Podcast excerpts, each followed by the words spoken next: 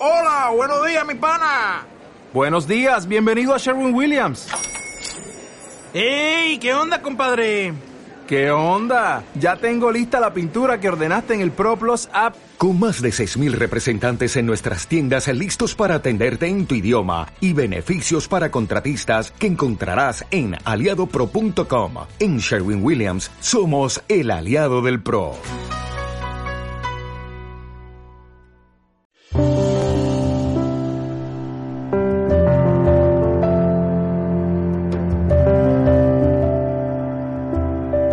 María, nuestra Madre, ha tenido mucha paciencia con nosotros hasta ahora.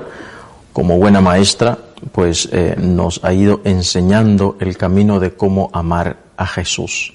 Es la maestra porque precisamente es la perfecta discípula, la que ama más a Jesús con todo su corazón. Estamos hablando estas semanas de las presencias de Jesús, donde podemos encontrar la presencia del Señor. Y hemos hecho ya algún recorrido sobre algunas eh, presencias de Jesús. La semana pasada le dábamos gracias a Dios por su presencia en la jerarquía. No olviden, repito siempre, que estos programas tienen el objetivo de enriquecer, de mejorar nuestra relación con el Señor lo que le da contenido, fuerza, vigor, sentido a esta relación con Jesús es la espiritualidad del agradecimiento. No es eh, la espiritualidad de la petición, que también, por supuesto, es válida, pero primero, Señor, te damos gracias, porque un corazón agradecido atrae milagros. Si somos personas agradecidas, sabremos pedir bien, ¿verdad? Sabemos distinguir qué es lo que en realidad hay que pedir. Vamos a dar un paso más. Hoy le vamos a decir al Señor gracias por tu presencia en el hermano. La Madre Teresa, como sabemos, ella misma lo decía, miraba en el rostro de aquellas personas necesitadas, los más pobres de los pobres, como ella los llamó, miraba el rostro de Jesús, no miraba a la persona misma, a esa persona concreta, obviamente la miraba, pero hacía un ejercicio heroico, santo, de ver en esa persona concreta que se estaba muriendo en la calle, de un enfermo o de una persona tirada en el suelo, casi podrida, miraba el rostro de Jesús y con amor, con ternura los agarraba, los recogía, los limpiaba. Bueno, sabemos la bella historia de la Madre Teresa de Calcuta. El punto es que ella miraba el rostro de Jesús en aquellas personas. Cuando la Verónica limpia el rostro de Jesús con aquel paño, queda la santa faz Faz significa rostro.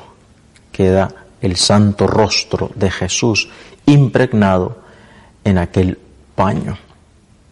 A propósito de esto, hay una escultura maravillosa que me llamó muchísimo la atención cuando eh, visité la obra maestra, la Sagrada Familia en Barcelona de Gaudí hay un, eh, en uno de los laterales está una escultura de eh, la Verónica, que ha limpiado el rostro de Jesús y tiene en sus manos el paño, y en el paño pues está el rostro de Jesús.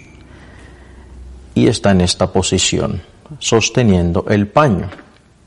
En el paño, repito, el rostro de Jesús que quedó impreso pero su cara no existe, no hay nada en su rostro, es decir, el, escultor ha querido dejar nada más que la forma de, la cabeza, de, podríamos decir de la bola, pero sin ojos, sin nada, ¿no?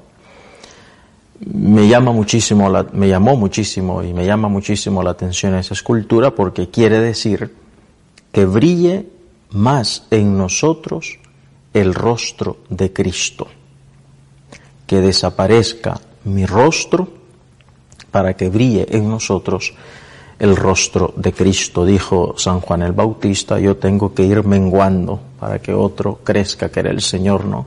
Que nosotros vayamos menguando, que vayamos desapareciendo para que brille el rostro de Jesús. Eso significa renunciar a nuestras eh, apetencias, a nuestra voluntad, para, con humildad, entregarnos a la voluntad de Dios. Pues si nosotros luchamos por esto, si todos luchásemos por esto, de que todos, intentar de que todos vean en nosotros el rostro de Jesús, en nosotros, sería muy fácil, más fácil amar, porque todos pues estaríamos luchando por lo mismo. Pero no todos, pues luchan por esto. Y a veces es muy difícil ver el rostro de Cristo en las otras personas, pero está, está. Por eso el Señor dijo que tenemos que amar incluso a los enemigos.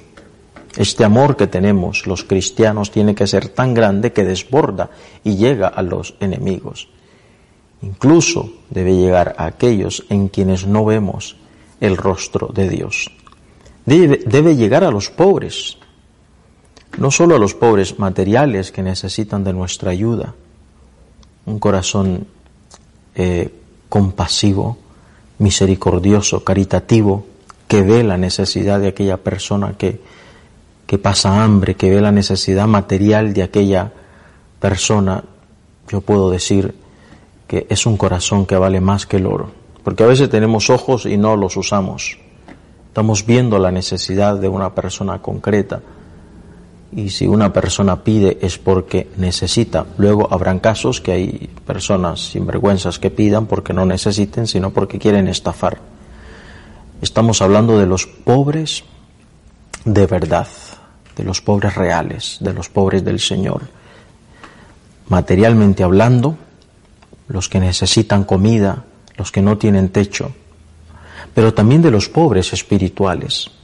¿Cuántas personas teniéndolo todo a la vez no tienen nada? Están vacíos por dentro, van perdidos por la vida, van sin norte por la vida. Algunos porque no tienen fe y desesperan ante las cruces de la vida. Otros porque teniendo fe no echan de mano a la fe cuando vienen los problemas de la vida otros simplemente porque están cansados espiritualmente, físicamente, y eso se nota en la psicología, en, el alma de la persona, reflejada en su cuerpo también.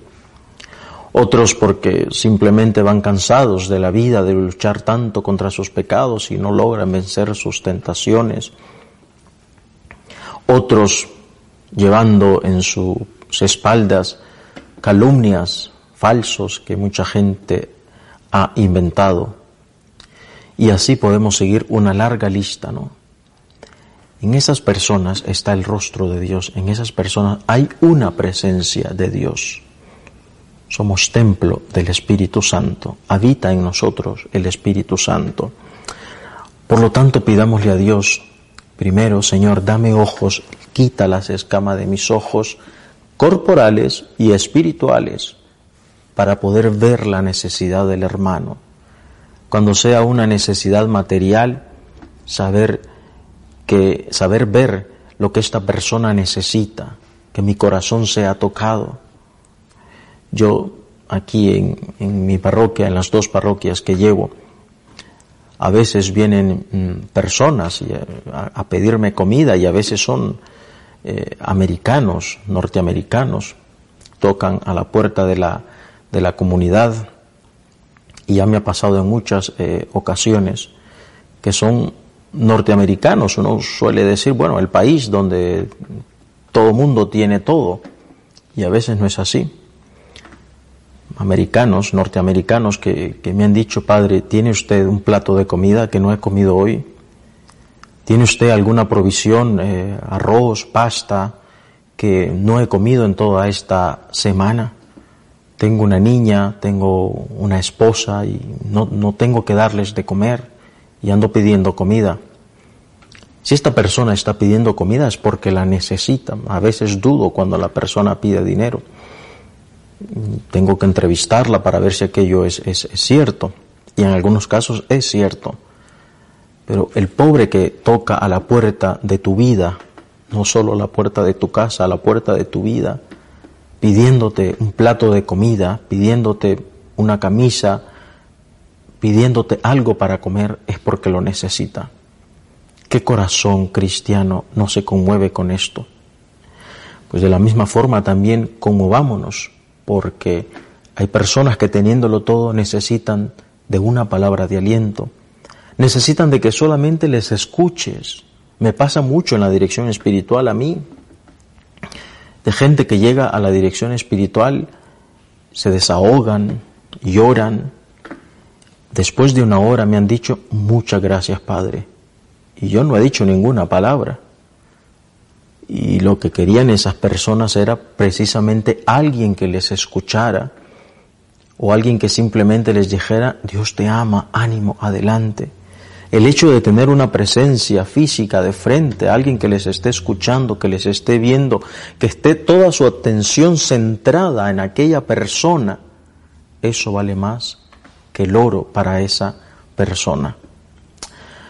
A veces eh, tenemos tantas personas alrededor y a veces pues todo parece estar tan normal, pero las cruces se llevan por dentro. María, tiene un corazón caritativo impresionante. Ella dice, he aquí la esclava del Señor, pero inmediatamente después se va donde su prima Isabel a ayudarla, porque también está embarazada a servir. He aquí la esclava del Señor. O sea, vemos en, la persona de Jesús muchas palabras eh, a la vez pronunciadas por la boca de María. El Señor dijo, yo no he venido a que me sirvan, he venido a servir. Ella dijo, he aquí la esclava del Señor. O sea, todo este, este corazón compasivo que Jesús tiene también lo aprendió de su madre. ¿Qué corazón de oro, más que el oro, tiene que tener la Virgen, como lo tiene con nosotros? Que ahí está, como dicen, deteniendo la ira santa de Dios para que no caiga sobre este mundo tan pecador. Danos, Señor, un corazón compasivo. Quita las escamas de nuestros ojos corporales y espirituales para ver la necesidad de nuestro hermano y si está en nuestra posibilidad de ayudar, ayudarles. Si no podemos, intentar buscar ayuda con otras personas y decir, Señor, gracias. Gracias porque soy feliz ayudando, gracias porque me das la oportunidad de ayudar, gracias porque me permite servirte, encontrarte en el hermano en aquel que necesita de mí como pues una ayuda espiritual, pero en aquel también que necesita de mí una ayuda material. Que el Señor nos regale un corazón compasivo, un corazón agradecido también, porque hay más alegría en dar que en recibir, dice el Señor. Hasta la semana que viene, si Dios quiere.